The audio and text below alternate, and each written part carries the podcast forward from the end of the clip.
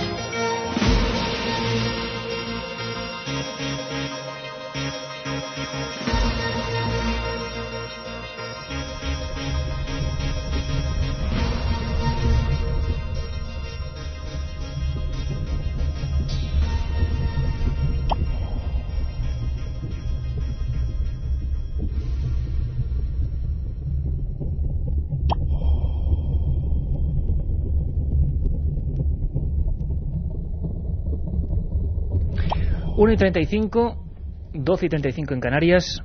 Mm, una vez más una historia se ha cruzado en nuestro devenir semanal. Estamos ya terminando el verano, pero ya he pedido un favor a un amigo, a un buen amigo, a un gran profesional, para que sea él el que haga el inicio de este milenio 3. Sí, porque, como es costumbre, en las últimas semanas vamos a tratar varios temas muy diversos. Vamos a viajar a Egipto, vamos a viajar de nuevo a Tierra Santa, nuevos descubrimientos. Pero yo quería contaros una cosa muy especial. Esta persona que vais a escuchar se llama Miguel Porcel, es uno de los grandes realizadores de televisión española. Y hace un tiempo, en un edificio malagueño, me contaba una historia. Me la contó de tal manera que a mí me dejó bastante impactado. Y le dije, don Miguel, tantos años realizando con las cámaras al hombro, creando imágenes. Esto tienes que contarlo un día. ¿Por qué? me dijo. No hay ninguna necesidad. Y yo le respondí, porque esto es el ejemplo típico de alguien que no cree en nada de esto y que un día se encuentra con lo extraño. Por ejemplo, en un hotel. Viajaban estos reporteros del mítico programa Código 1 presentado por Arturo Pérez Reverte a cubrir en aquella época, hace ahora 12 años, un espantoso crimen en Gerona. Escuchamos. Estaba haciendo un programa, un programa de sucesos que se llamaba Código 1 en televisión española y el director del programa, a los compañeros míos y a mí, eh, nos encargó un reportaje de un suceso que ha ocurrido en Gerona. Era un día entre semana, un miércoles a las 5 de la tarde, invierno, frío, lluvioso en Madrid. Decidimos irnos en un solo coche, camino de Gerona eh, mitad del camino pinchamos la rueda, bueno, mil avatares, mil avatares, mil historias. Llegamos a las 3 de la mañana a un hotel y nos abrió la puerta del hotel un señor mayor. Dijimos, hola, buenas noches, somos de Televisión Española, venimos de parte de... Ah, sí, sí, eh, tengo las habitaciones reservadas. Dice, pero no lo hemos puesto en la misma planta porque las mejores habitaciones están una encima de otra, la 301, la 401 y la 501. Dijimos, ah, ningún problema. Pues nos repartimos, yo me quedé en la primera, el compañero de producción en la siguiente y el redactor eh, en la de más arriba. Nos acostamos a las 3 de la mañana destrozados del viaje, cansados y tal. Y a la mañana siguiente quedamos a las 8 de la mañana para desayunar, para salir a grabar y investigar el, tema que nos llevó a, Gerona. Eh, llego a desayunar y me encuentro al compañero de producción. Me digo, ¿qué, qué tal? Vaya nochecita. Digo, ¿qué te pasa? Dice, llego, me acuesto y al ratito noto ruidos en la habitación, eh, noto pisadas, noto gente, doy la luz, no veo a nadie. Dice, ha habido gente esta noche en mi habitación, dice, de madrugada eh, me encuentro a un señor con medio cuerpo dentro de mi habitación, eh, la puerta abierta, despierto, digo, ¿quién es? Doy la luz, digo, que me ha pasado tres cuartos de lo mismo. Dice, ¿pero qué dices? Digo, pues sí.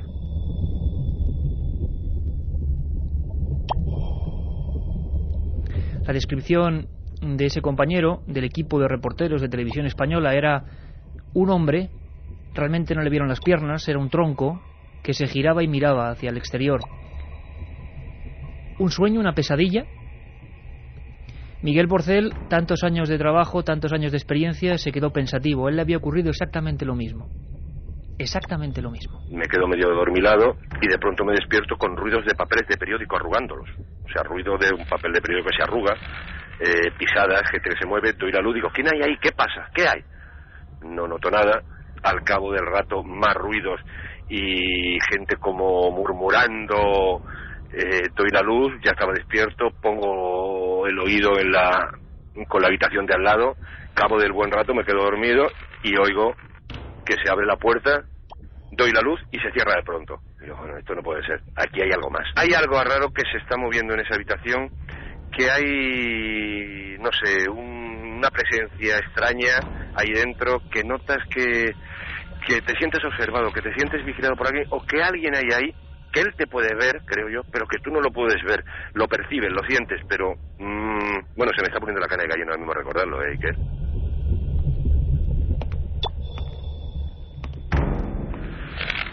Y a muchos amigos de Milenio 3 estoy seguro que también se les está poniendo la carne de gallina. A mí se me puso la carne de gallina cuando me lo contaba. Una noche, cámara al hombro también, el amigo Porcel. Quedaba un tercer testigo. Eran reporteros. ¿Puedo dar fe y poner la mano en el fuego por la total incredulidad con estos temas que tenía este equipo? Faltaba una tercera persona que bajó también aquella noche en ese pequeño hotel de Gerona, cuando perseguían la historia de una decapitación, de un crimen tenebroso. Bajó blanco como la cera. Se lo estaba contando al compañero de producción y al cabo de los cinco minutos baja el redactor. Digo, ¿qué tal? Dice, pues muy mal. Nosotros no dijimos nada. Muy mal, ¿por qué? ¿Qué es lo que ha pasado? Dice, pues nada. Dice, no sé lo que he hecho esta noche. Me acabo de enterar que si soy sonámbulo, no soy sonámbulo, no lo he sido en la vida. Dice, porque yo me he acostado en la cama de la derecha, he amanecido en la cama de la derecha, he oído ruidos esta noche y cuando me he levantado esta mañana, la cama de la izquierda estaba deshecha como si hubiese dormido alguien y la almohada de la, de la cama en mitad de la habitación. Incluso las, las cortinas que las había corrido, la, la presión bajada, las cortinas corridas estaban descorridas, o sea, una cosa extrañísima. Los tres nos quedamos totalmente alucinados, fue una cosa que, que nos ocurrió en Gerona Capital, en un hotel. Yo luego he preguntado si ese hotel había sido antes eh, un cortijo, una mansión, una masía, cualquier cosa. Me han dicho que no, que siempre ha sido un hotel, que ha pertenecido a varias cadenas, pero que no, no ha sido otra cosa. Y esa es mi, mi experiencia, digamos, paranormal. La otra realidad. Milenio 3. En la SER.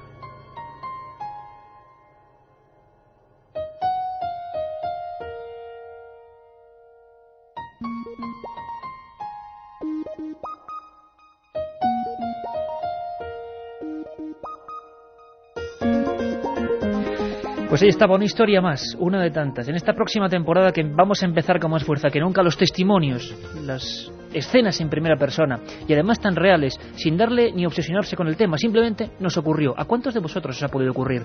Hoy van a tener especial protagonismo, sobre todo cuando recuperemos el tema al final. Acordaros de este dato, los hoteles. Hoteles, lugares donde dejamos parte de nuestra vida y a veces, algunas veces, pasan cosas difíciles de explicar.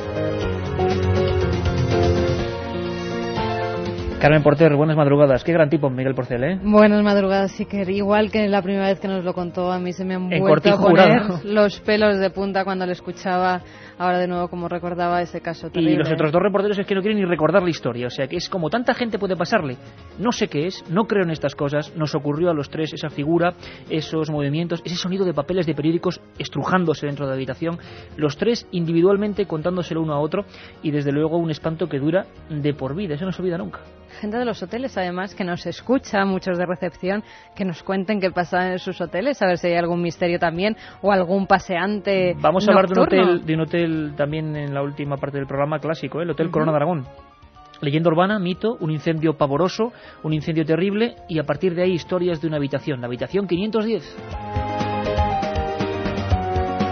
Sobre todo, Carmen, queremos que desde ya la gente nos cuente sus experiencias, ¿no? Claro que sí, que líneas abiertas como siempre, 7640, palabra clave, milenio, espacio y lo que vosotros queráis. Si tenéis alguna historia de hotel, de casa encantada que contarnos, Pero o si sobre nos todo de hotel, hacer- no de casa, queremos de o hoteles, si de nos queréis hacer cualquier pregunta, cualquier sugerencia o pues decir cualquier tema que queréis que tratemos, ya sabéis, 7640, palabra clave, milenio, espacio y como siempre lo que queráis. Esta noche vamos a regalar tres ejemplares de un libro que luego toca tocaremos pues las conspiraciones y un libro que ha escrito Santiago Camacho que se llama Top Secret, lo que los gobiernos ocultan, es de la colección El Archivo del Misterio de la editorial EDAP. Tres ejemplares entre todos los que escribáis al 7640, palabra clave milenio. Y yo os digo titulares, simplemente vamos a viajar a Egipto, están pasando cosas y nos van a contar la noticia desde allí, con Nacho Ores. Vamos a viajar en busca de los rollos del Mar Muerto, vamos a saber cuáles son las conspiraciones más importantes de la historia, gracias a este libro, Top Secret. Las más importantes, las que se han quedado en la mente de todos, las que no pasan de moda. Vamos a hablar de brujería, casos absolutamente terroríficos y sobre todo eso, hoteles y edificios con misterio. Yo creo que no os podéis perder este menú. Comenzamos ya mismo.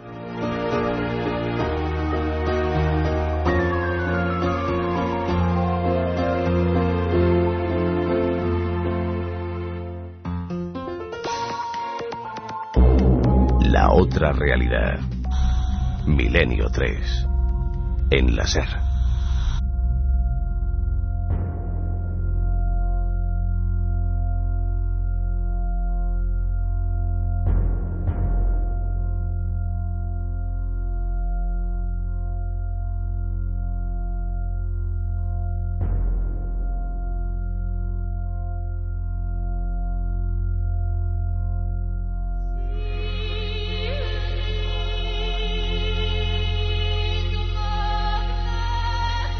Quiero experiencias 7640, palabra clave milenio, ya. De este tipo, quizá no como las de Miguel Porcel y el equipo de televisión española de Código 1.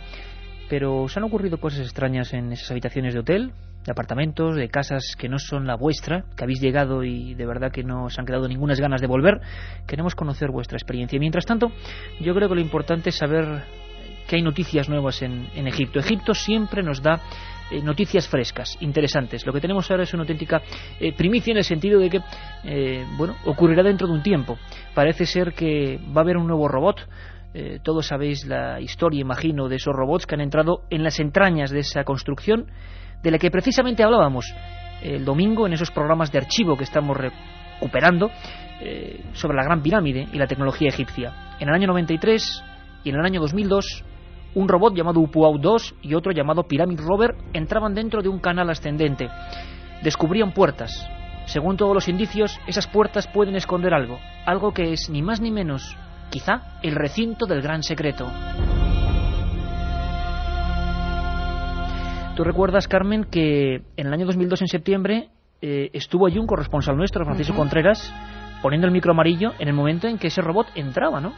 efectivamente, un poco de decepción, veía Hubo un poco de decepción porque se creía que iba a haber algo más y no otra puerta, como se descubrió que había. Lo que no sabemos es que habrá detrás de esa otra puerta, ya van dos, y al parecer detrás sí que hay un espacio porque hay una pequeña abertura que demuestra que detrás hay una cámara. ¿Una cámara con qué? ¿Habrá otra nueva puerta? ¿Habrá una cámara con algo? ¿Habrá algún enterramiento allí?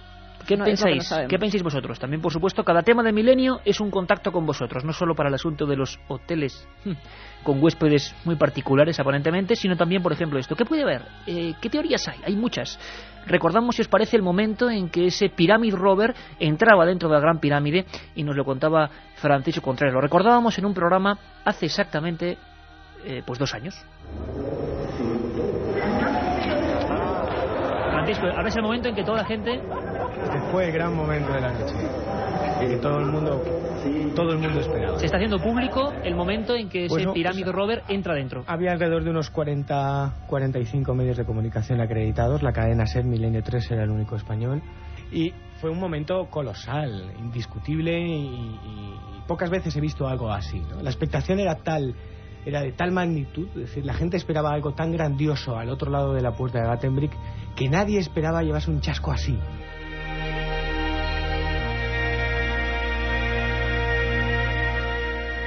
Noticia de ultimísima hora. Va a haber una nueva expedición robótica y dicen que tiene todas las posibilidades de conseguir llegar a ese último receptáculo. Unos hablan de tumba de un dios, otros hablan de tumba de un faraón como Keops, otros hablan de otras figurillas que no son Keops, abalanzándose en la teoría de que Keops no construyó las pirámides. Aquí, teorías todas, no sé cuál será la vuestra. Rudolf Gantenbrink eh, el ingeniero alemán que dio la vuelta al mundo, sus imágenes dieron la vuelta al mundo, y ese pequeño robot eh, se guarda hoy en el Museo Británico como uno de los grandes aportes tecnológicos del siglo XX, metió ese artilugio, ascendió el robot y vio aquella puerta con dos pomos. Inmediatamente después, Rudolf Gantenbrink fue expulsado de Egipto porque se había metido donde no le debían. Rudolf nos hablaba así de aquel descubrimiento. Rudolf Gantenbrink, buenas noches. Buenas noches. ¿Cómo te encuentras? ¿Qué tal va todo? ¿Cómo ves todo esto que está pasando ahora mismo? ¿Qué opinas? Eh, bueno, eh, va muy bien, todo va muy bien. Eh, para mí estaba muy interesado porque lo haya diciendo en 93 que cuando esto es una puerta, cuando esto es un portícolis, que pueden ser tres, un después del otro tres puertas una detrás de la otra, ¿no? Sí, Rudolf Gantenbrink fue el primero en informar que había tres puertas. Eh, lo han encontrado ya la, segunda puerta. Eh, hay una más, eso es eh, seguro ahora. Rudolf, aquí en España nos hemos quedado todos muy impresionados, la gente no sabe realmente cuál es el misterio, incluso ha habido un poquito de tristeza o decepción porque la gente pensaba que ese robot iba a entrar pues no sé, a una sala gigante con, con, sarcófagos, con tesoros, y lo que vimos es una oscuridad, una especie de cámara. Eh, Rudolf, por lo que tú sabes, eh, ¿qué puede ser eso? ¿Qué, se ha encontrado ahora mismo? ¿Qué puede haber detrás de esa tercera puerta? Ah, ahora lo, eh, lo, puedo decir algo más, porque una cosa que, que es claro, que tenemos ahora dos puertas. Entonces, cuando hay dos puertas, tiene que ser tres puertas. Y tres puertas, uh, porticulis, están siempre y solamente eh, enfrente de una tumba.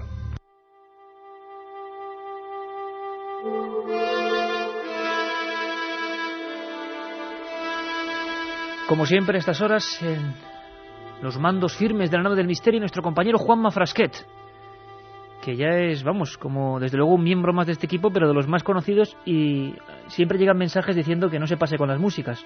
Así que, Juanma, ya sabes, ¿eh? Ahora nos pone esta sensación de estar casi dentro de la pirámide, ¿os dais cuenta? Casi en el interior de esa construcción maravillosa. La noticia está ahí. Atentos, papel y lápiz. La Universidad de Singapur está construyendo un robot, está diseñando un robot que parece que va a hacer la inmersión, si se permite la palabra, aunque más sería la piramidización, eh, definitiva intentando buscar eso que se le resiste a todos los arqueólogos, intentando encontrar el tesoro, el auténtico tesoro que puede, imaginaos, eh, la que puede originar las teorías que se vendrán abajo. Ni más ni menos que en la iglesia de San José, de los franciscanos custodios de Tierra Santa, en el corazón del Cairo, allí, ni más ni menos, Llevando toda esta noticia, contándoos todo desde el lugar de los hechos, está nuestro amigo, director de la revista Arqueología, miembro de este equipo, autor de la historia perdida, Nacho Ares. Nacho Ares, buenas noches. Buenas noches, Iker. ¿Qué tal? Tengo aquí unos buenos amigos que me han cedido el lugar para estar un poco tranquilo en este caos de tráfico y ruido que, como bien conoces, hacía sino muy difícil la conexión por teléfono. El Cairo sigue bulliendo como siempre a estas horas, ¿no, Nacho? Sí, sí, aquí la verdad es que, como bien digo que yo he estado aquí en varias ocasiones, el tráfico es muy denso, tanto por el día, por la noche, las tiendas tienen horario libre, puedes ir a cualquier eh, tienda a las 5 de la mañana y encuentras absolutamente todo abierto. Es una ciudad que nunca duerme y la verdad es que, bueno, como también bien sabéis, es mi segunda tierra, por así decirlo, de la que estoy prácticamente enamorado y no puedo pasar más de dos, tres meses sin venir aquí a casa. Entonces, tú eres un poco cairota, ¿no? Pues sí, además tengo una anécdota, fíjate que hace apenas cinco días me encontré una tarántula en el cuarto de baño. La manera que yo tuve de deshacerme de ella fue, no tenía ni más remedio porque no tenía ni bolsas ni en casa para cogerla, era con una escoba. Y luego cuando le contaba esta anécdota a unos amigos me decían, joder, con una escoba, y es que parece totalmente egipcio. Un, un egipcio hubiera matado también a un ratón, a cualquier tipo de animal con una escoba. Son conductas ya, menuda sorpresa, una tarántula en el baño de Nacho Ares. Menuda... Y lo cuentas con, con, una sonrisa. Oye, Nacho, vamos a ver, la noticia, no sé si se la he comentado bien, eh, la Universidad de Singapur está construyendo un nuevo robot, uno de esos robots eh, para intentar perforar esa puerta secreta, ¿no? Sí, como seguramente que todos los oyentes conocen, en 1993 Rudolf Gantenbrink descubrió una puerta en el canal sur de los mal llamados canales de ventilación en la Cámara de la Reina de la Gran Pirámide. Eh, por ese conducto de apenas 20 por 20 centímetros se ascendió un robot, el UPU 2, y se encontró al final una pequeña puertecita de, piedra caliza con dos pomos metálicos en su parte frontal y no fue hasta el año, hasta hace un par de años prácticamente, hasta el 2002 cuando se realizó en septiembre una apertura en directo de esa, de esa puerta pues con toda la parafernalia mediática que se montó gracias a National Geographic Channel. Y después, después de esa de esa apertura lo que se descubrió es que perforándola había una segunda puerta, una segunda puerta que no tenía que ver nada con, con la primera, una, de un aspecto mucho más tosco, y ahí se quedó un poco el asunto, ¿no? Y un año y medio después ha saltado la noticia a los medios de comunicación y era precisamente una de las razones que me hicieron venir aquí al Cairo, que la Universidad de Singapur ha llegado a un acuerdo con el Servicio de Antigüedades de Egipto para diseñar un nuevo robot con el fin de perforar esta segunda puerta ¿no? y a saber qué secretos nos puede deparar más allá de esta puerta. Nacho, eh, ¿se sabe algo, no sé, sobre el plano o sobre las ideas de cómo será ese robot? ¿De ¿Cuál será su estructura? ¿Será muy parecido a sus anteriores hermanos Upuaut? Hace un par de días estuve con Manuel Boriac, que es el, uno de los inspectores jefe de la meseta de, de Giza, y que estuvo trabajando junto con Zahid Hawass, director de ahora del Servicio de Antigüedades mano a mano en el proyecto de National Geographic, y él me, Mansur me comentaba que la idea pues está en ciernes, eh, no se tiene, bueno, no, noticia, no es que se tenga noticia, únicamente es una idea que está en el aire, que efectivamente se va a llevar a cabo para que sea en el año 2005, es hay que recalcarlo, cuando se realice esta apertura, pero lógicamente el robot tiene que ser muy parecido, porque repito un poco lo de antes, el, conducto es muy estrecho, tiene apenas 20 por 20 centímetros, apenas para que nos hagamos una idea, la anchura de un folio, de un folio de papel blanco y, poco, bueno, prácticamente nada es lo que se puede introducir en, por, por este canal y tiene que ser tecnología realmente muy sofisticada y a través de la cual no solamente perforar una vez más esa primera puerta, que ya fue perforada hace un par de años, sino llegar un poco más allá y poder conseguir atravesar la segunda y ver qué nos depara una vez más estos misterios de la ciencia. Y Nacho, como siempre, hay una pregunta que flota pues para todos, arqueólogos, historiadores, eh, curiosos, como es mi caso. Eh, ¿Hay alguna teoría ya más o menos establecida sobre qué puede haber detrás de esa segunda puerta? Hombre, Mansur que me comentaba que seguramente detrás de esa segunda puerta habrá una tercera. ¿eh? Es además algo que ya han comentado diferentes investigadores después de ver las imágenes de National Geographic Channel hace un par de años. ¿no? Eh, y esto encuadra, como hemos comentado también en otras ocasiones en tu programa, Iker, con lo que es un poco la idea que tenían los antiguos egipcios de la arquitectura, de bueno, la manera de proteger esas cámaras en las que en definitiva no sabemos qué se puede encontrar en ellas, ¿no?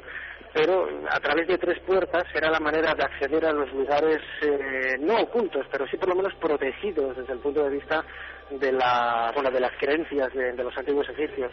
¿Qué hay en esa cámara? Pues la verdad es que tampoco hay mucho espacio entre lo que es la ubicación de esa segunda puerta y el exterior de la Gran Pirámide, así que tampoco hay, como digo, no hay sitio para la existencia de una nueva cámara. Mm, por lo menos de gran tamaño, ¿eh? y que seguramente, como vaticinan algunos egiptólogos, es muy posible que ahí se encuentre una especie de cenotafio, es decir, una tumba ritual, por llamarlo de alguna manera, bien de Keops o del verdadero constructor de la Gran Pirámide, si es que no fuera Keops, o de alguna persona importante relacionada con este monumento milenario. Lo que está muy claro, Nacho, es que la noticia es dentro de un año, ocurrirá dentro de un año, tú no estás adelantando eh, y te lo agradecemos desde el lugar de los hechos y sobre todo, Nacho, que eh, si se tiran esas puertas, esa especie de barreras que pusieron los antiguos egipcios, estaríamos muy cerquita de eso que soñáis todos los que amáis Egipto, que es el gran secreto quizá de esa gran construcción, ¿no? Pues sí, seguramente que, como más de un investigador ha planteado ya, quizás eh, las preguntas que plantea la, Gran Pirámide tengan respuestas en esta habitación. Hombre, algunas personas del Servicio de Antigüedades más, para llamar la atención de los medios de comunicación, han hablado de, bueno, de que quizás dentro de esta habitación haya una serie de papiros contando la historia de la construcción de la Gran Pirámide, etcétera. ¿no? Pero yo creo que, como, como digo, esto es más mediático y propagandístico para llamar la atención de, de la gente que otra cosa. No entra en la cabeza de los antiguos egipcios realizar una serie de papiros, de documentos eh, con los métodos de construcción y dejarlos en una habitación. Para ellos no tendría en absoluto ningún sentido. Pero seguro, seguro que bien haya textos o no haya textos, la forma de la habitación, el posible contenido, alguna estatua, alguna figura, seguramente nos aporte luz sobre el verdadero significado de la Gran Pirámide y sobre todo quién la pudo haber construido hace quizás más de 5.000 años. Eh, Nacho, mm, pues mucha suerte, seguiremos de cerca la noticia, gracias por este eh, adelanto informativo y eh, saludos a los padres franciscanos eh, de la custodia de Tierra Santa y a la Tarántula también, por supuesto. Muchas gracias, un abrazo desde el Cairo. Un abrazo, Nacho.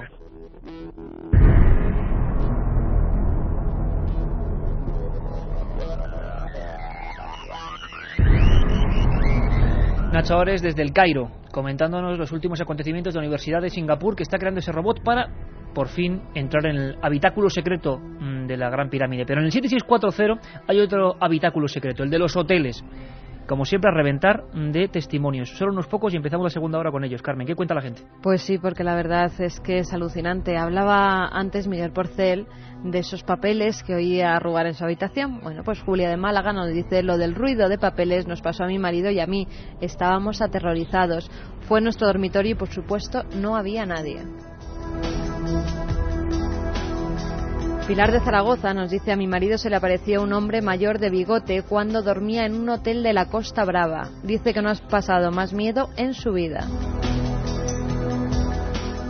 Estoy trabajando en un hotel de Ibiza donde hay unas apariciones de la dueña del terreno y desde hace 20 años mueren dos clientes por temporada. Ya ha muerto el primero. Trabajo en recepción en un hotel de Barcelona por la noche y a veces en un salón que hay veo una figura, pero desaparece rápido. También en la misma recepción veo la imagen que pasa cerca mío muy rápido. Volvemos enseguida, Carmen. Nos dejamos con los compañeros de los servicios informativos y volvemos con estos testimonios tan interrogantes. Si quieres viajar a lo desconocido, no dejes de leer El Archivo del Misterio, de Iker Jiménez. Los libros del tercer milenio publicados por Editorial Edad. Ya a la venta El Enigma Nazi de José Lesta, El Código B de David Zurdo, Top Secret de Santiago Camacho, Magos y Reyes de Marra y Bueno y El Camino de Santiago de Mariano Fernández Urresti. Si te gusta el misterio, esta es tu colección.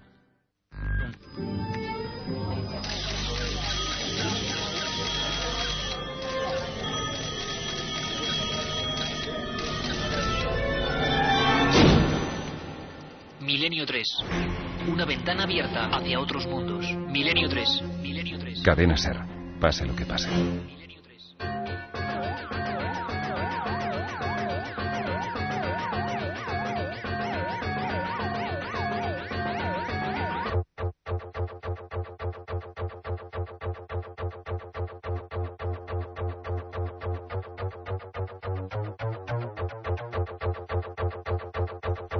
Dos y seis minutos, 25,9 grados en el exterior de la Gran Vía y 1 y 6 en Canarias, que luego me he dado cuenta, escuchando grabaciones, que nunca eh, saludo a mis amigos canarios con la hora y tenemos muchísima gente en el archipiélago que es seguidora de este programa. Creo que será más igual dentro de poco estamos por allí. Eh, en muchos sitios vamos a estar, va a haber muchas sorpresas. Ahora Juanma Frasquete, la nada del misterio, eh, nos dice que nos vayamos centrando en los enigmas del ser humano, de nuestro hermano el hombre, los recovecos del cerebro. Pero antes, que yo acababa precisamente eh, refiriéndome con una palabra, con un palabra de esos míos muy extraños, eh, interrogantes, no eran más bien impactantes, ¿no? Lo que quería decir, eh, que eran las preguntas de nuestros amigos del 7640. Y yo, fuera de antena, le decía a Santi Camacho, que es nuestro siguiente invitado, oye Santi, como amigos que somos, por encima de compañeros y profesionales, decía, Santi, ¿cómo es posible que planteemos una pregunta y haya cientos de recepcionistas y de gente que está contando eso? Yo no sé cuánta gente escucha entre los recepcionistas. Tenemos que tener una audiencia amplísima, Carmen. Vigilantes también, vigilantes. Claro, claro, también. Bueno, hay de todo. Estudiantes hay un montón ahora que vienen los exámenes de Pero que es curioso por la cantidad gente de... en recepciones que nos escribe diciendo cosas que han pasado en sus hoteles, muchísimas. Recordamos que viene ahora Santi con un premio. Sí, mensaje 7640, palabra clave milenio, que sorteamos tres libros de Santiago Camacho, Top Secret, de la colección Archivo del Misterio de EDAP. ¿Quieres que vayamos con más mensajes? Te ríes porque he dicho EDAP y es edad. Vamos, nos dice, hola, trabajo en la recepción de un hotel y nunca vi nada raro, pero tengo compañeros que me han contado cosas que te ponen los pelos de punta. Yo he pasado, yo he paseado de madrugada por el balneario antiguo de Mondariz, que fue quemado por sus dueños y da terror. ¿No habéis oído hablar de eso? Sus lugareños, muchos. Pues sí, yo sí que he oído y además he paseado también entre las ruinas. Ahora ya creo que está arreglado del, del balneario de Mondariz y de verdad que eran terroríficas. En Semana Santa fui a una casa rural en Arzúa que tenía un cementerio al lado. Seguro que fue imaginación, pero no dormimos a causa de unos extraños llantos de niños, nos dice Candy.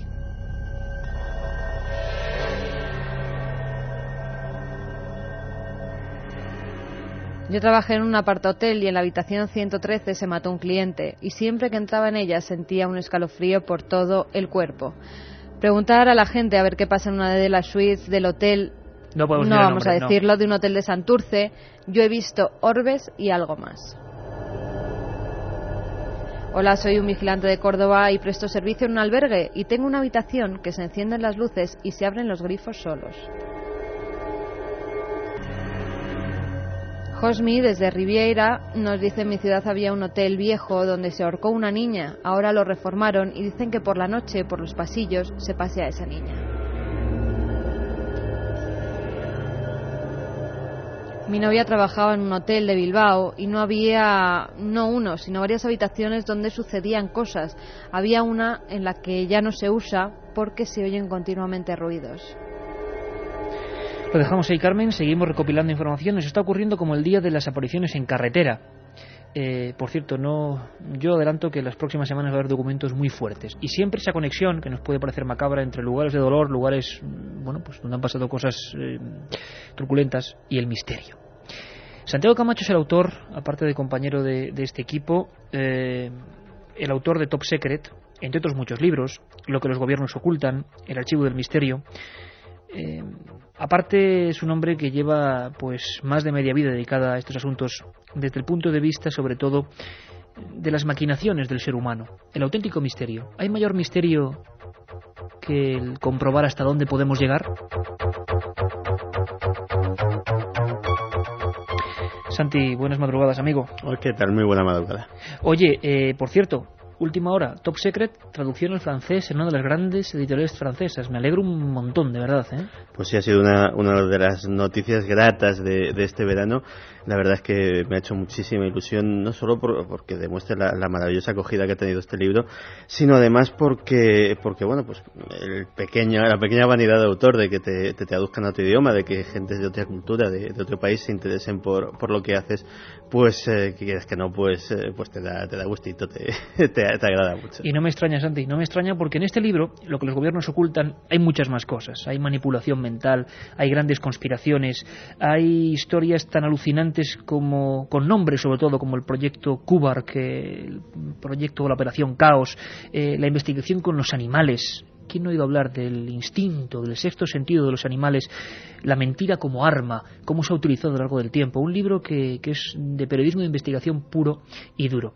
Em, a mí me gustaría que hoy con Santi, que además ha coordinado un maravilloso monográfico para la revista de nuestro compañero Javier Sierra, Conspiraciones, ¿quién nos engaña?, que nos hiciera su top secret particular. A día de hoy, a las 2 y 11, en el siglo XXI, hay una serie de conspiraciones que jamás mueren, que están ahí, que son permanentes, que se autorrefrescan. Vamos a recordarlas, vamos a hacer ranking. Y si empezásemos con un ranking, no habría la menor duda hay una que es la madre de casi todas las conspiraciones, de la que se sigue hablando cada cierto tiempo. Nosotros hicimos un programa sobre esta historia y hablamos con este personaje. Esta es la voz de Jim Garrison, aquel hombre que se puso a investigar la extraña muerte de JFK, aquel hombre que era un americano que acabó dudando de casi todo. Le escuchamos. Fue alrededor de 1966 cuando me desperté de mi sueño dogmático, porque como muchos estadounidenses, me parecía imposible creer que el gobierno de Estados Unidos pudiera mentir sobre algo así.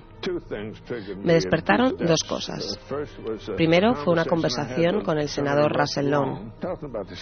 Charlando sobre el asesinato me dijo que no había manera de que aquel chico, refiriéndose a Oswald, hubiera disparado a Jack Kennedy y a Connolly como dijeron que se había hecho. Le dije, ¿quieres decir que la comisión Warren mintió? Dijo que sí, que fue una absoluta mentira.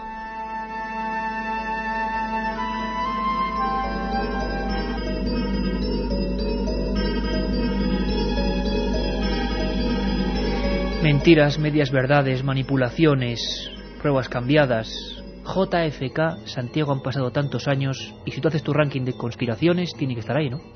Tiene que estar ahí y, en primer puesto. De hecho, esa voz que acabamos de escuchar, ese, ese hombre Jim Garrison, acabamos de escuchar a, probablemente un héroe, un héroe poco reconocido. No es ni mucho menos tan guapo como Kevin Costner, no es tan, bien parecido, pero sí tiene intacto todo el coraje de, ese, de ese personaje de la película JFK. Él representa mejor que nada la tremenda decepción que se llevaron millones de estadounidenses cuando comprendieron que eh, en aquel país que era la, cuna de, la democracia tal como la entendemos actualmente, que es el abanderado de las libertades en, todo el mundo, de repente había un poder paralelo. Había un poder paralelo que podía actuar impunemente y sobre todo que podía mentir. independientemente de que Oswald fuera o no, desde luego sí se descubrieron muchas mentiras, se descubrieron muchas eh, ocultaciones, se descubrieron eh, muchos puntos negros que nadie estaba interesado en aclarar. Y así pues eh, fueron de decepción en decepción hasta, hasta llegar al escándalo Watergate, hasta llegar a, la dimisión eh, de, Richard Nixon y ahora de haber sido, curiosamente, antes de, antes de, la muerte de Kennedy, pues un pueblo muy disciplinado, muy creyente en, en lo que decía su gobierno, iba, iba a misa, muy bien socializado, que diría un erudito, pues ha pasado a ser todo lo contrario, ha pasado a ser uno de los pueblos más escépticos con, respecto al poder, más críticos y que, y que menos se fía de su propio gobierno. Esa es posiblemente más que nada la gran importancia del caso Kennedy, que ha marcado un, marcó decisivamente un antes y un después para todo un pueblo. Pues yo creo que lo que estamos escuchando es eh, casi cátedra de la conspiración. ¿Por qué es importante la de JFK? No por un hecho, claro, por supuesto con la importancia y la gravedad, sino como cuenta Santi, porque por vez primera ese pueblo emblemático se da cuenta de que, caramba, de que hay otra gente extraña ahí manipulando pruebas porque a la vista de hoy es evidente que, que no está nada claro lo que ocurrió según tengo entendido, 218 documentos importantísimos sobre el asunto de JFK no verán la luz, ¿y cómo suena esto?, hasta el año 2038. Y si la ven en el 2038, todo eso está, eh, no es una desclasificación automática, entonces pasarán a una junta que eh, estimará si esos documentos afectan todavía a la seguridad nacional y, y, en su y será su potestad que esos documentos salgan a la luz o no. Pensemos una cosa, en Estados Unidos ahora mismo a día de hoy hay documentos clasificados como secretos procedentes de 1870, que vaya usted a saber qué dicen para que todavía afecten a la seguridad nacional y que sin embargo pues siguen ahí.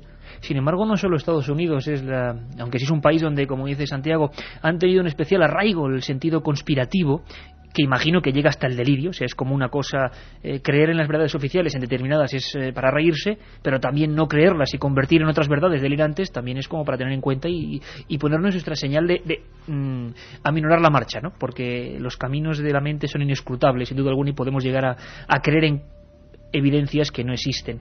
Mm, pero desde luego, a mí me gustaría preguntaros, 7640 Palabra Milenio, programa totalmente participativo, al margen de los hoteles, al margen de cualquier cosa que comentemos aquí, ¿cuál sería vuestro ranking de conspiración? Vuestra conspiración más importante. Ya sabéis que sorteamos tres libros de Top Secret del Archivo del Misterio de Edad de Santi Camacho.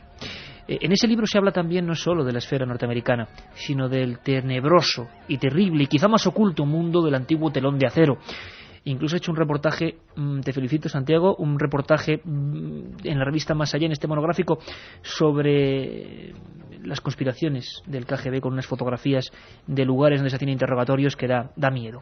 Eh, precisamente, se va a hablar mucho a partir de ahora, muchísimo de un término, sociedades secretas. Sería otro de los puntales, uno de los que más ha crecido. Si JFK es la conspiración básica y clásica, el asunto de las sociedades secretas es amplísimo y quizá libros como el Código da Vinci, eh, con ese, para algunos, conspirativo éxito, están provocando que todo el mundo hable de prioratos, de poderes en el casi aspecto religioso que dominan el mundo, sociedades como los Illuminati, sociedades de todo tipo, Rosacruces. La gente está ávida de conocimiento de esos temas. Nosotros aquí en Milenio 3 recordábamos una sociedad secreta a la española, una sociedad que llegó a ser un grupo auténtico de criminales. Los llamaban la Garduña.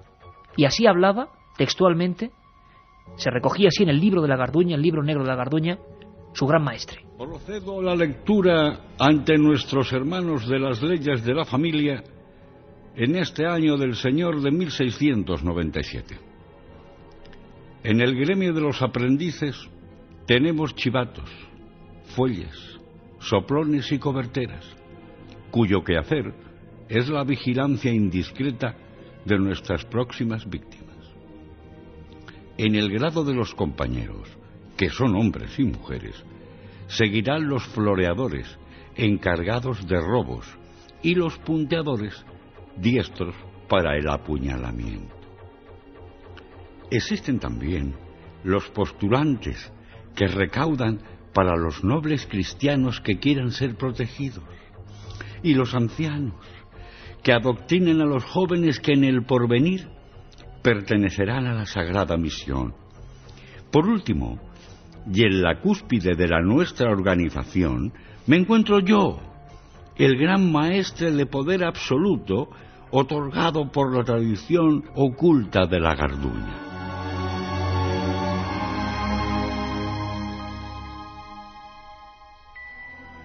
Milenio 3. En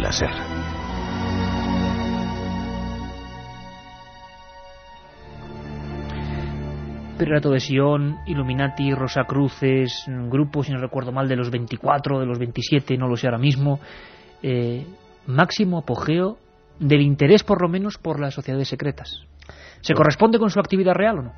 Hombre, se, se corresponde al menos eh, con, con, la importancia que debe ser tratado este tema, que los historiadores muchas veces lo han, lo han pasado por alto y sin embargo pues eh, ha, de, ha, marcado decisivamente muchos hechos históricos de Occidente y de Oriente. Pensemos que por ejemplo son las grandes desconocidas las sociedades secretas y las sociedades criminales eh, chinas o, o, japonesas como la Yakuza o, la, o, las triadas que todavía hoy pues marcan, marcan la vida pública y la vida política de aquellos países. Eh, sí, sí es un, interés justificado. Si no, pensemos en, un dato que, posiblemente algunos de, nuestros oyentes conozcan, pero otros no, y que, y que es un poco inquietante. Eh, dentro de unos meses va a haber elecciones presidenciales a, eh, en los Estados Unidos de Norteamérica. Eh, los dos candidatos, eh, George Bush y John Kerry, estudiaron en la misma universidad, en años diferentes. Ambos eh, estuvieron en la misma fraternidad universitaria. Fraternidad universitaria que en realidad constituye una eh, sociedad secreta. La sociedad secreta Skull and Bones, calavera y huesos, de la que han salido presidentes, senadores, eh, grandes eh, presidentes de grandes corporaciones y que, se y que tiene fama de ser un poder eh, en la sombra dentro de los Estados Unidos. ¿Qué poder no será que gane quien gane esas elecciones, gana siempre la sociedad secreta?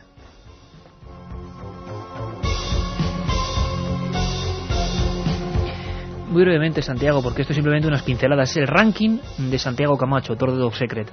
Eh, ahora, por ejemplo, hace unos años hubo un interés excepcional por el tema de los Illuminati, que imagino que va a volver otra vez porque es uno de los epicentros de la próxima novela de Dan Brown, el célebre autor del Código da Vinci.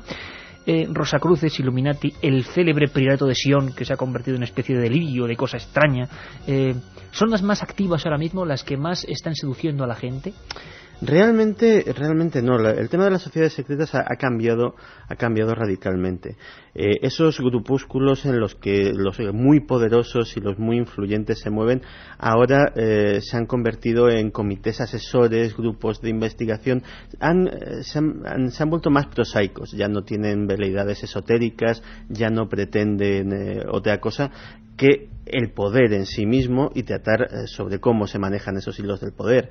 Ahora, eh, pues eh, son grupos internacionales de gente muy poderosa que se reúne eh, una vez al año en, en, algún, en algún hotel ultra lujoso de, todo, de, de, cualquier parte del planeta y que allí se van a hablar de sus cosas. Hay un grupo, el grupo Bilderberg, al cual pertenece, o es el invitado, mejor dicho, gente influyente, rica, poderosa o políticamente o políticamente relevante de todo el mundo y que no es secreta la reunión, no es secreto eh, la lista de invitados, de la cual pues, grandes personalidades españolas han, acudido, pero sí es secreto lo que se habla allí. Ellos se justifican diciendo que eso se hace para que el invitado pueda hablar sin que eh, sin preocuparse de lo que la opinión pública dirá de lo que él ha dicho en, en esa reunión, lo cual ya de por sí nos hace reflexionar si los que nos dirigen dicen una cosa en privado y otra en público.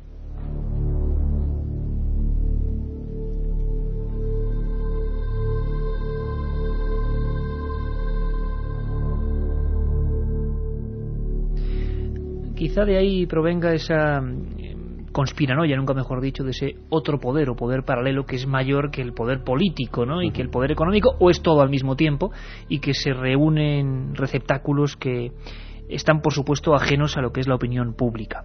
Eh, Carmen, por cierto, eh, siguen llegándonos y llegándonos. Yo te dejo ahí porque estás con la pantalla. Dale que te pego. Por cierto, ahora hablaremos también de pantallas y teclados, si te parece, Santiago.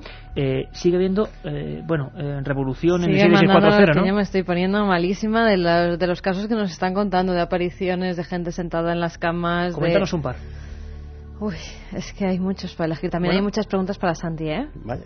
Sí, sí, sí, ahora te las pasaré. Vego desde Huesca nos dice, a mí se me apareció en un hotel donde pasaba la noche de bodas una señora vestida de novia. Trabajé en un hotel de del Albarracín. De día se cerraban las puertas solas, de noche se encendían las luces. Debajo de cafetería hay un cementerio templario. En Naveces, Asturias, hay un hotel en el cual se veían señoras vestidas de novia, hombres en el espejo, sonidos de carruajes y no había nadie ni nada, nos dice Chivo.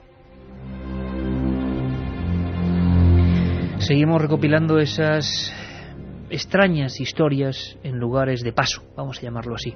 Es otro experimento en vivo de Milenio 3, como el día de las eh, apariciones en carretera, y nos estamos llevando una gratísima sorpresa, aunque también con una especie de, escalofrío. Ahora voy a pedir a Juanma Frasquet que vaya recordando una, una canción importante que tiene mucho que ver con, con las siguientes conspiraciones.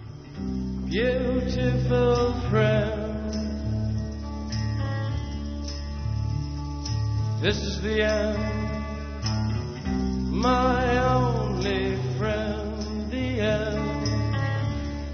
Jim Morrison, cantante de los Doors, motivo de una especie de leyenda urbana, de una gran conspiración, pero ¿cuántos cantantes, hicimos un programa sobre este asunto, cuántos cantantes han sido víctimas, para muchos, Santiago, de la llamada Operación Caos, ¿no?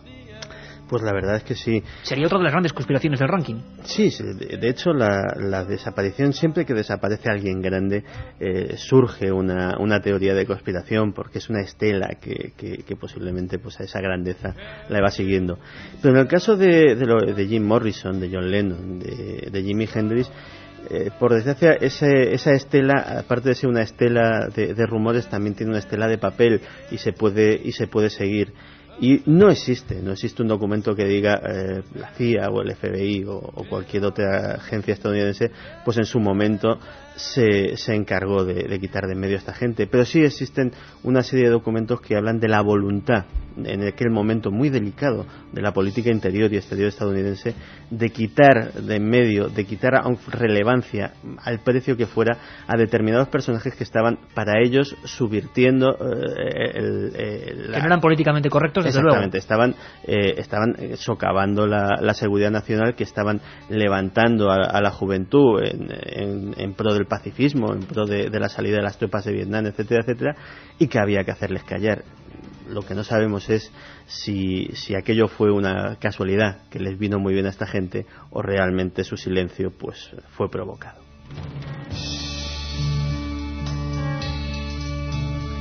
Jim Morrison, eh, John Lennon, como decía Santiago, eh, Jimi Hendrix, tanta gente que mm, ha aparecido en libros, en estudios, algunos de ellos menos serios que desde luego el top secret de Santiago Camacho, pero siempre envueltos de la paranoia, del seguimiento que les hacían algunas mm, agencias o corporaciones que vigilaban el, el buen sentido y la buena orientación del pueblo, en este caso, porque ocurrió en Estados Unidos, estadounidense. Intentamos en su día, y con Santiago Camacho lo hicimos, indagar en la verdad y el mito. Y nos llevamos auténticas sorpresas. Tú vas a recordar esto, Santiago, porque Joaquín Luqui, mm. ni más ni menos, que interviene en ese programa, nos hablaba de cosas que pensábamos que eran meros mitos. Si alguien sabe de en este país de música es Joaquín Luqui. Si ha conocido estas estrellas alguien es él. Y fijaos cómo nos hablaba de otro personaje que se, digamos, relacionó con historias de las agencias de inteligencia, la gran conspiración. Joaquín Luqui nos hablaba de Elvis Presley. Porque Elvis era todo lo contrario, y de hecho, pues eso, Elvis, eh, muchos piensan y dicen y tienen motivos y tienen pruebas de que era un confidente y era un eh, el típico chivatillo pues de Nixon, ¿no? Eh, al día siguiente de aquel 16 de agosto, que fue cuando murió Elvis, supuestamente, Elvis empezaba una gira y hay quien dice que tenía miedo de que en esa gira en directo pues alguien podía matarle a alguno de la gente que él había digamos denunciado al FBI y por eso hay la teoría de que el FBI pues le, le, le entró, se le metió en lo de la protección de testigos, le hizo aparecer como muerto, hay pruebas obvias, el cadáver pesaba muy poco y Elvis estaba bastante gordo, una semana después de la muerte robaron el féretro del, del cementerio y ni Lisa Mary ni la la esposa de Elvis, la viuda y la supuesta viuda hicieron nada por recuperar el cadáver que se había robado. Había una segunda cuenta corriente que solo conocía Elvis que empezó a, a moverse después de esa muerte. Había una cinta con la voz que según los expertos decían que pertenecía a Elvis, no a un imitador, sino a Elvis, y hablaba de cosas que sucedieron después de ese día 16 de agosto, en fin pues puede que muriera y puede que no muriera, ¿no? Y que el FBI tuviera algo que ver.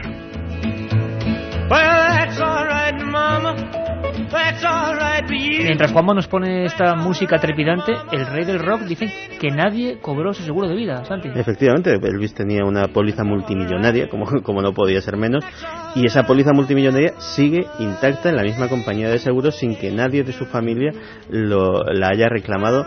Y es curioso porque hacía referencia también a, aquel conato de, robo, de, secuestro del cadáver de Elvis y lo curioso es que mm, la propia familia tampoco quiso eh, interponer cargos contra los culpables que, entraron por una puerta y salieron por otra de la comisaría porque eh, los propios afectados dijeron que no querían eh, darle más publicidad al asunto. A lo mejor algo tenían que ocultar en aquella tumba. Desde luego la conspiración más bizarra, con aquel libro con una cinta, Elvis habla. O sea, esto es maravilloso. Top ten de las conspiraciones. Yo no sé si Elvis llegó nunca a utilizar Internet, imagino que no, claro, falleció eh, bastante antes de que se popularizara, pero eh, el sonido de los ordenadores, el sonido peculiar que estamos escuchando, eh, es el que nos advierte que entramos en un mundo, el mundo de Windows, ¿verdad? Cuando hacemos esta operación, por ejemplo, tan sencilla como coger un ordenador. Para muchos, cada vez que entramos en el casi diabólico mundo de los ordenadores, estamos ya directamente siendo partícipes de una conspiración. Internet, la gran, el gran altavoz para la conspiración, y yo tengo curiosidad, Santi, si hay un personaje que se ha llevado todos los palos del mundo, de los eh, amigos de la conspiración, ese es Bill Gates, el presidente de Microsoft. ¿Por qué? Pues eh, eso yo creo que es digno de, que lo estudien los sociólogos, pero realmente si ahora mismo en, Google o en cualquier buscador eh, buscamos eh, páginas anti-Bill Gates directamente y por ejemplo comparamos con cualquier otro personaje odiado en la sociedad estadounidense, por, por, un ejemplo como puede ser Richard Nixon, que, es uno de los grandes villanos del siglo XX, comprobamos que hay mucha más gente que le tiene manía a Bill Gates que, a Richard Nixon, por ejemplo, o que al propio George Bush. O sea, esto el poder, el poder de Bill Gates o el dinero de Bill Gates. En Internet, eh, en Internet el, que es un, es, un, es un medio de por sí amante de la libertad y que la regulación, cualquier tipo de regulación es bastante alérgico a ella, los, que, los, los asiduos que se mueven por él pues eh, ese poder omnímodo de, Microsoft que realmente pues eh, salvo salvo algunos que, optan por, las poquísimas alternativas que hay pues prácticamente nos afecta a todos los, usuarios de, la informática pues eh, les hace recelar y les hace pensar que algo de conspiración tiene que haber y realmente eh, hay, a ver la isla, pero, pero es, eh, es algo completamente visible, completamente real. Todo se debe a una política, a una política corporativa muy agresiva que cualquier experto en el mercado informático conoce y que realmente, pues sí, nos ha hecho que la única alternativa sea, sea ese imperio informático. Pero se llegaba a hablar, Santiago, a nivel personal, imagino que los más delirantes, eh, que si el anticristo, que si códigos secretos. Eso era, genial. Eh, llegaron efectivamente a, a identificar y había páginas web de una extensión absolutamente increíble, o sea, de, decenas de páginas de desarrollando... de horas de trabajo, Sí, sí, desarrollando la numerología, las claves, las pruebas de cómo Bill Gates era el anticristo, cómo coincidía con el 666 del Apocalipsis, cómo además esas claves estaban en sus productos, en los nombres de sus productos, en los logotipos de sus productos, en fin, eh, que realmente eh, todo esto supongo que al Departamento de Relaciones Públicas de Microsoft le, habrá dado muchísima, muchísima lata y le habrá dado muchísimo trabajo. Pero lo increíble, Santiago, es comprobar cómo la conspiración llega a, ser casi motivo de vida de alguna gente eh, que dedica 24 horas del día a desenmascarar a estos personajes, ¿no? a intentar demostrarnos la verdad. La verdad no se supo nunca en este rápido ranking de las grandes conspiraciones, sobre todo podemos hablar de las grandes del siglo XX, en el siglo XXI están ya naciendo otras. Una de ellas, sin duda, es eh, el fenómeno de los ovnis, que ahora mucha gente ve mucho más terrestre, que se habla precisamente de eso, de un poder oculto, de un engaño, de un gigantesco y gran engaño para un estudio casi social de los comportamientos. Eh, se empezó con una conspiración muy prontito, antes de con Kennedy. Fue cuando un objeto supuestamente extraterrestre para muchos, terrestre para otros, se estrelló en el desierto de Nuevo México. Nosotros recordábamos esta historia con un testimonio, sinceramente, de esos que todavía, eh, bueno, mm, ponen también la carne de gallina de un modo especial. Era Jesse Marcel, hijo, eh, viendo a su padre, que fue el primero en transportar parte de aquellos restos, para muchos restos de una nave de otro mundo. Eh, allí empezó, año 47, una grandísima conspiración. Estas eran sus palabras. Nos despertó a mí y a mi madre para enseñarnos los restos que había cogido en el desierto. Estaba muy exaltado. Dijo que eran pedazos de un platillo volante. Había fragmentos que parecían de metal. Estaban retorcidos, como si los hubieran arrancado. También había piezas que parecían pertenecer a un timón. Recuerdo que tenían algo inscrito, unos símbolos grabados en la parte interior. En un primer momento pensé que eran jeroglíficos, pero si los mirabas bien, no se trataba de eso. No sé lo que eran.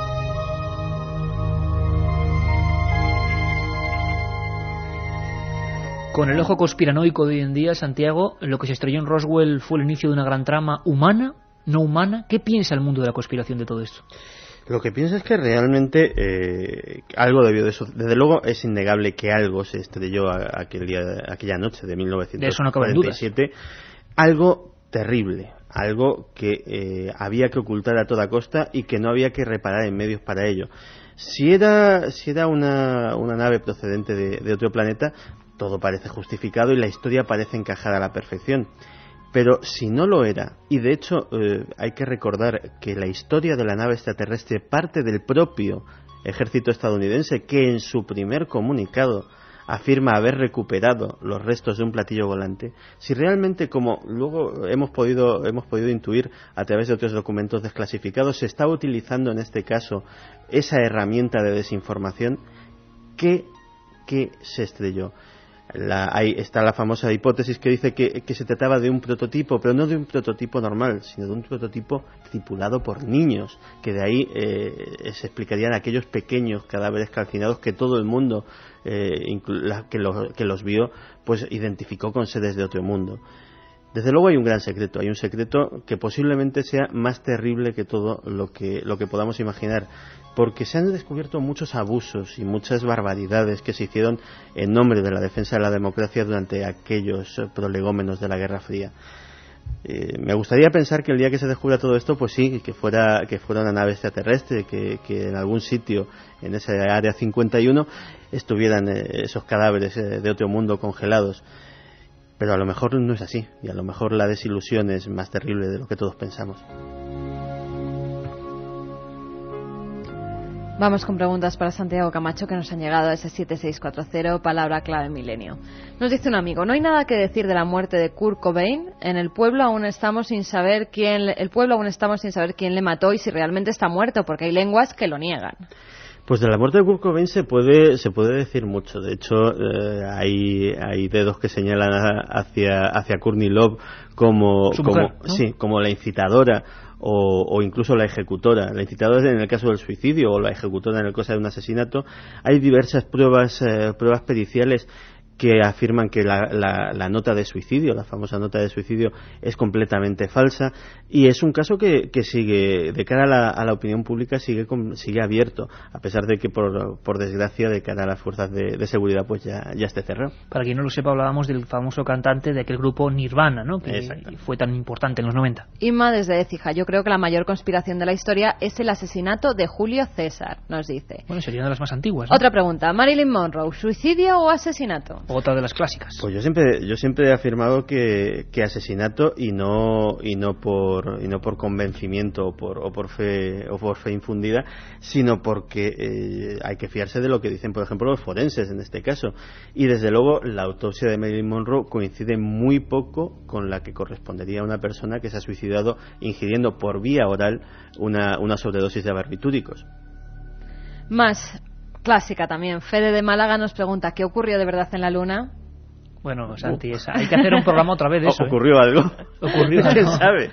¿Llegamos a la Luna? ¿No llegamos? Eh, es, eh, podemos decir brevemente, Santi, que es también hoy en día, quizá para el siglo XXI, mm, de las más fuertes, ¿no? La, insistencia de muchos en que el montaje fue eso, un, plató para la llegada del, del Apolo 11, ¿no? Es increíble. Hace unas semanas celebrábamos el, aniversario de, de, este logro y efectivamente, pues volvíamos a revisar las estadísticas, las encuestas y existía ese impertérrito 15% de estadounidenses que siguen sin creérselo y probablemente en, países de fuera de Estados Unidos sea mucho mayor la, cifra.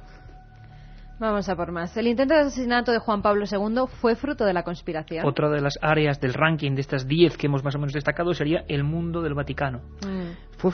evidentemente yo creo que fue fruto de la conspiración, aún eh, ciñéndonos a la, a la versión oficial. Es decir, evidentemente hay una conspiración, pongamos, de un grupo de, integristas musulmanes, pero eh, además eh, es posible que eh, las tensiones de los comienzos del papado de Juan Pablo II, pensemos que todavía el bloque el bloque de detrás del telón de acero estaba estaba intacto y precisamente pues Juan Pablo II con su procedencia polaca pues fue una de las grietas que se abrieron en, en ese telón de acero está la famosa pista búlgara que precisamente eh, indicaba que los servicios secretos de, ese país, en el que antes era, era comunista, pues eh, estuvieron implicados en este asunto. Pero realmente eh, lo cierto es que nadie después de, después de los años se ha querido, ha querido volver a hurgar en esa ida y, yo creo que el día que, Juan Pablo II perdonó eh, públicamente a, su asesino, aquello fue el carpetazo definitivo para una historia que yo creo que nadie va a intentar resucitar. Y cuando son justo eh, las 3 menos 20, mm, despedimos a nuestro compañero Santiago Camacho, que sabemos que tiene mucho eh, trabajo y que muchos medios se lo disputan, muestra de su buen trabajo, y le deseamos todo lo mejor, Santiago. Esa traducción al francés de Top Secret, lo que los gobiernos ocultan, el archivo del misterio de edad, Top Secret, lo que los gobiernos ocultan. Eh, desde luego, un libro para mentes abiertas. Desde luego, no para el que crea pies juntillas, ¿verdad, Santiago?, en las verdades oficiales. No, para el que quiera otro punto de referencia para interpretar la realidad. Como siempre, luego cada uno que saque su conclusión con todos los elementos sobre la mesa. Un abrazo muy fuerte, Santiago. Gracias, igualmente. Te esperamos en esta temporada para hacer muchísimas cosas. Por supuesto.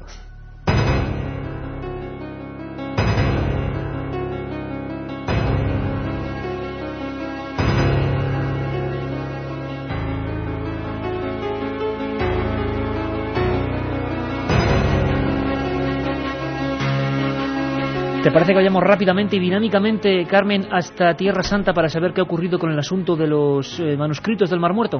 Claro que sí, porque al parecer, después de unos huesos de animales que se han descubierto allí, pues piensan hacer pruebas de ADN que podrían revelar pues secretos de esos rollos del Mar Muerto, esos rollos encontrados huesos de animales que ahora tienen que ver con eh, el famoso tesoro del Qumran. Para muchos, los primeros eh, elementos importantísimos de la historia del cristianismo, para algunos son los textos de los que enseñaron a Jesús de Nazaret, los esenios. Bueno, ha hecho un reportaje, una crónica reportaje muy interesante.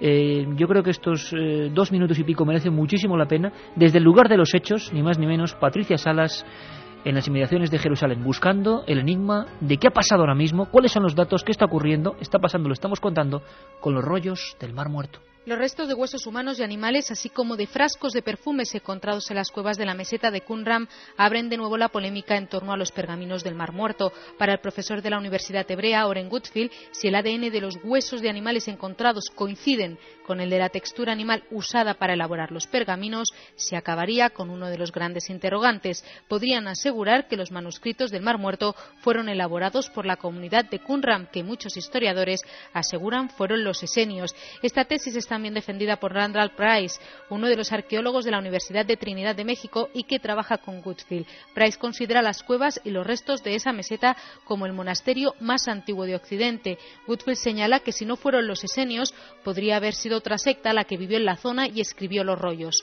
Esta tesis es también la defendida por organizaciones cristianas conservadoras de Estados Unidos que financian los trabajos de estas excavaciones y continúa con la investigación iniciada por el dominico Robert DeVoe entre 1950 1951 y 1956. Tanto Woodfield como Devo abogan porque fue una población autóctona la que escribió los 850 pergaminos. Pero para Yuval Pelek e Isaac Magen, dos arqueólogos israelíes, es imposible asegurar que la comunidad que vivía en las cuevas donde se encontraron los rollos eran humildes, ya que encontraron restos de frascos de perfume, cristal importado y numerosas joyas. Y este matiz es importante porque se refiere a la tesis existente hasta ahora de que esa zona fue morada de los esenios una secta precristiana, ascética y austera.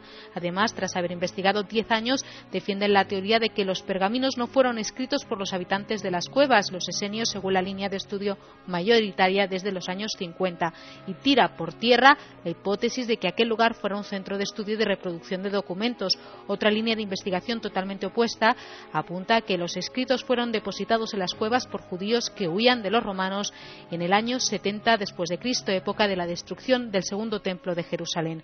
Los arqueólogos israelíes acusan a Debo de haber ignorado los hallazgos que ellos han encontrado y que lo hizo porque no le interesaba para su línea de investigación.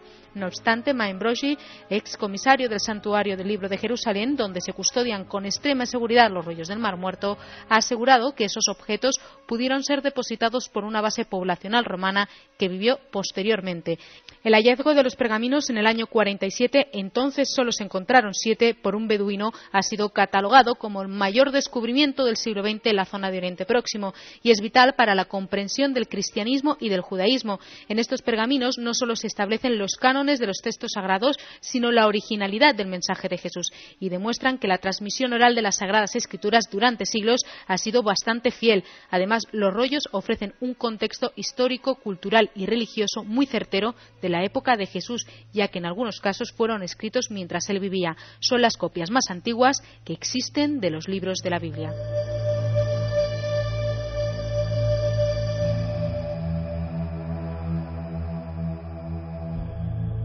Milenio 3.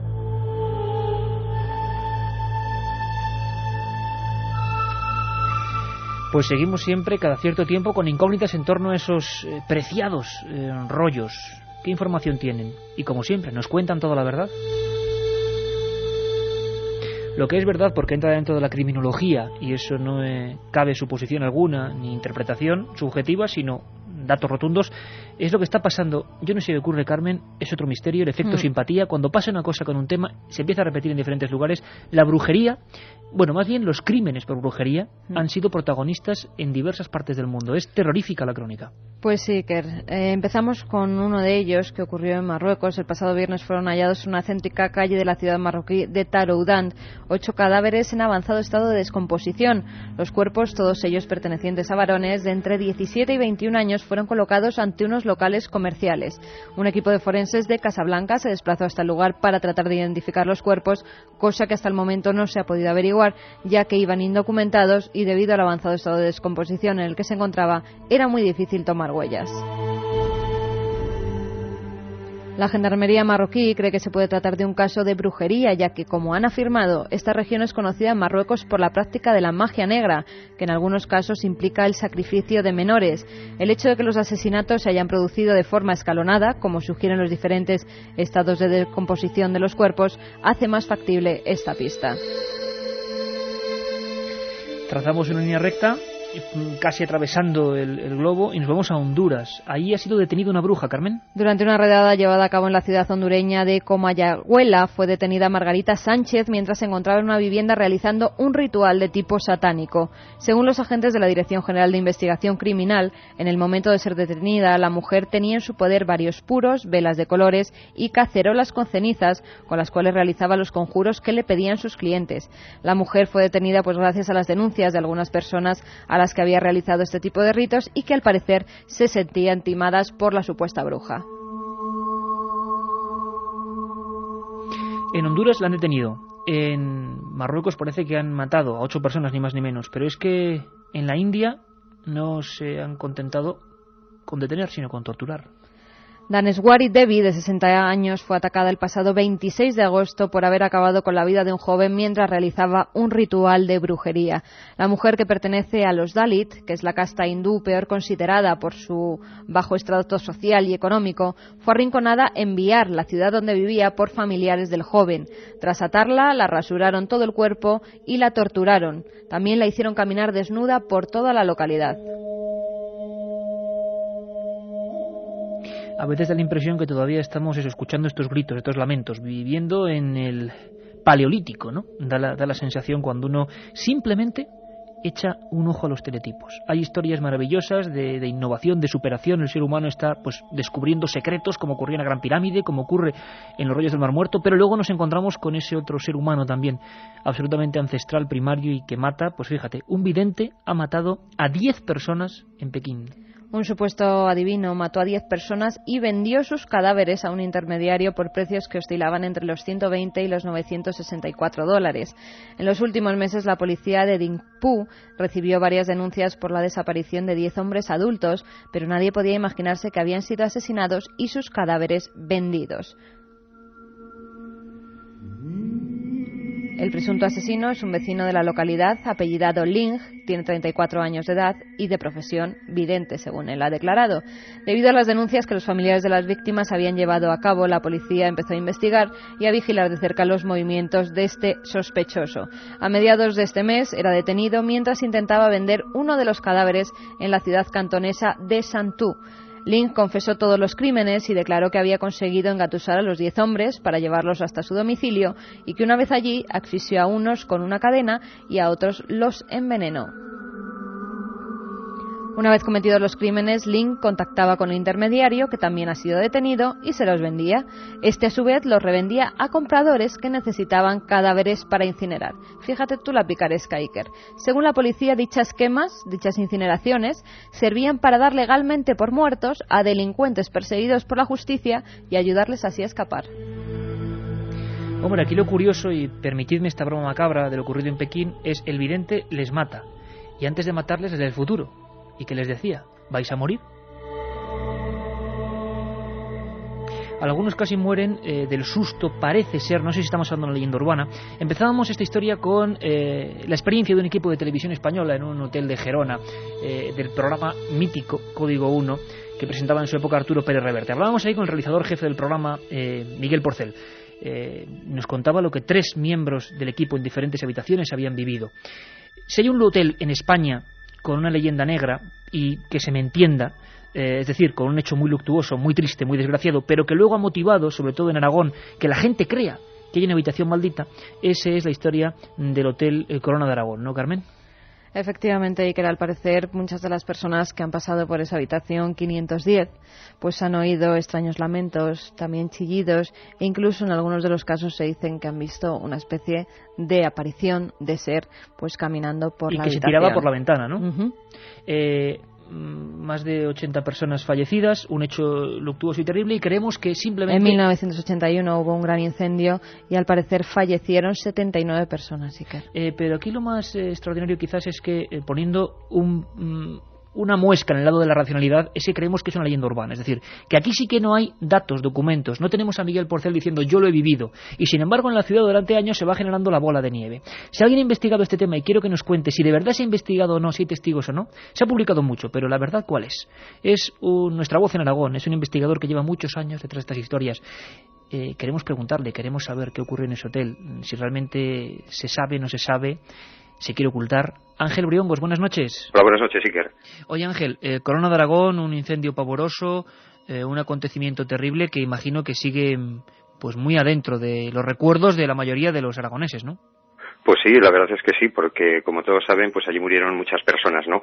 Y más eh, cuando hay unos casos así en los que en los que la muerte es instantánea, donde la tragedia se hace, eh, digamos que parece que se puede cortar con el aire, pues en estos casos es cuando surge quizás o la leyenda o el fenómeno paranormal extraño al que al que nos podemos referir en un, en un momento. Se empieza a publicar, se empieza sobre todo a rumorear y es un boca oreja, yo creo, en la propia ciudad. Se empieza a decir en Zaragoza que hay una habitación de ese Hotel Corona de Aragón que nadie quiere eh, ni, ni, ni, coger, ni los propios empleados casi eh, practicar la limpieza habitual, que pasan cosas, ¿no? Bueno, eso es una cosa que se dice. Claro, entonces del dicho al hecho hay un gran trecho, ¿no? Como se suele decir, pero también cuando el río suena agua lleva.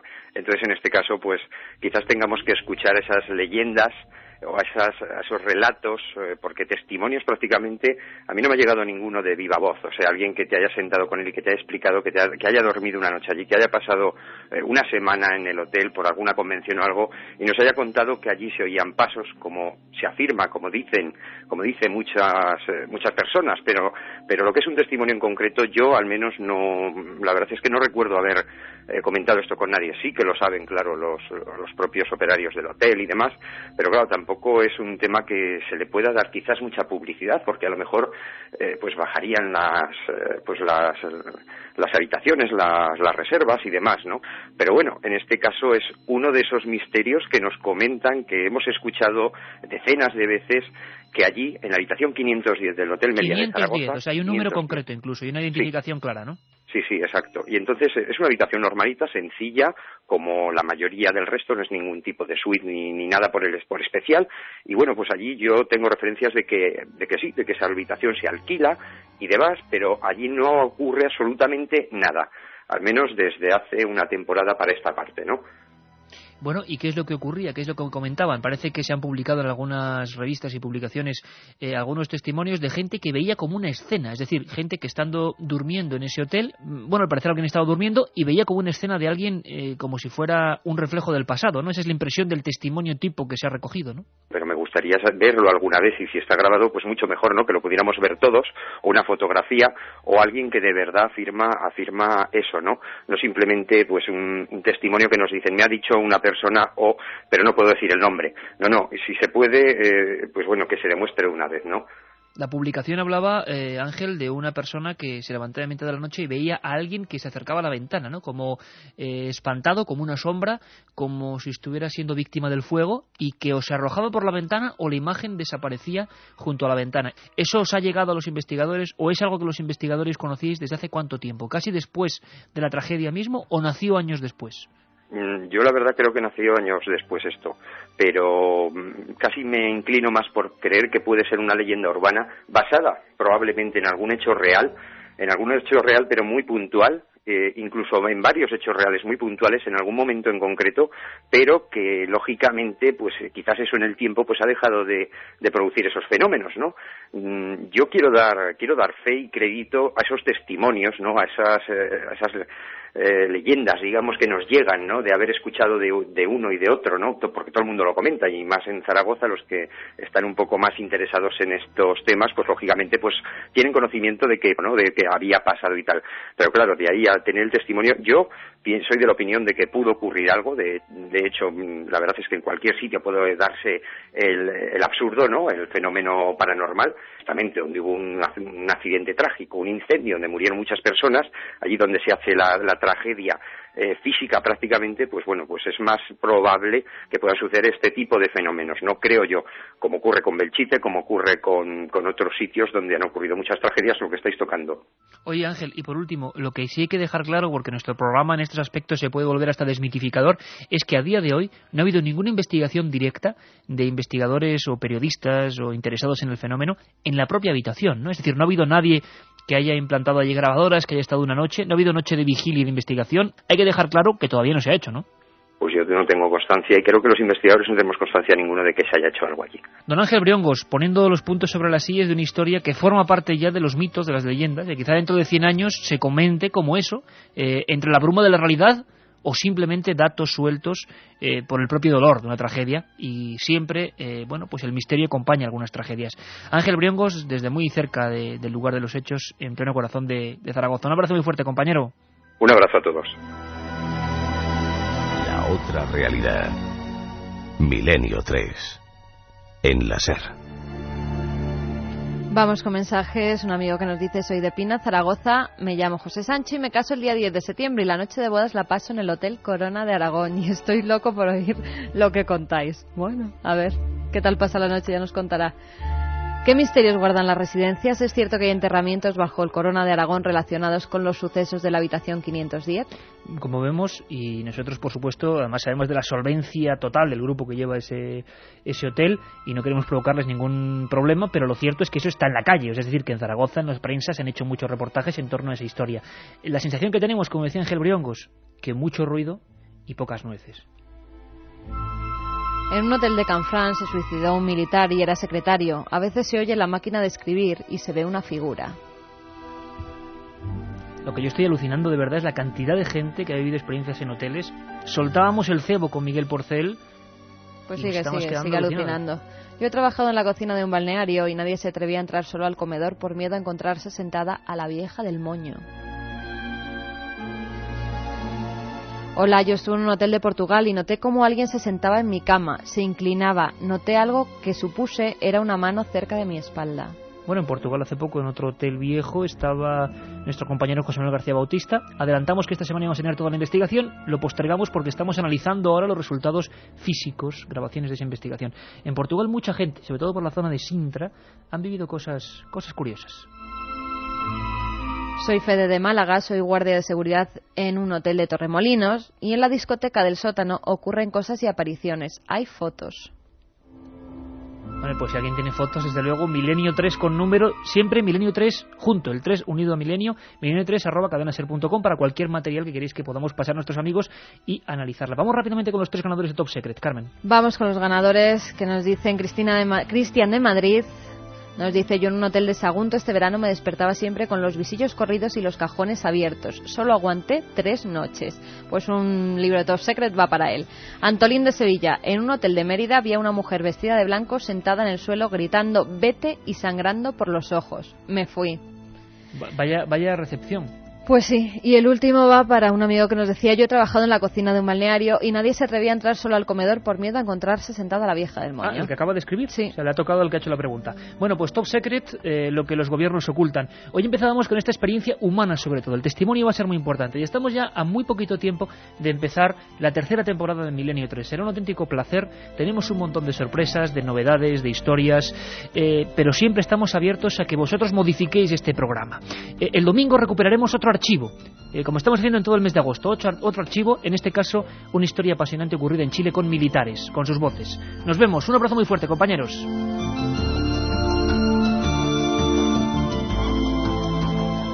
Milenio 3, con Iker Jiménez, en la cadena Ser.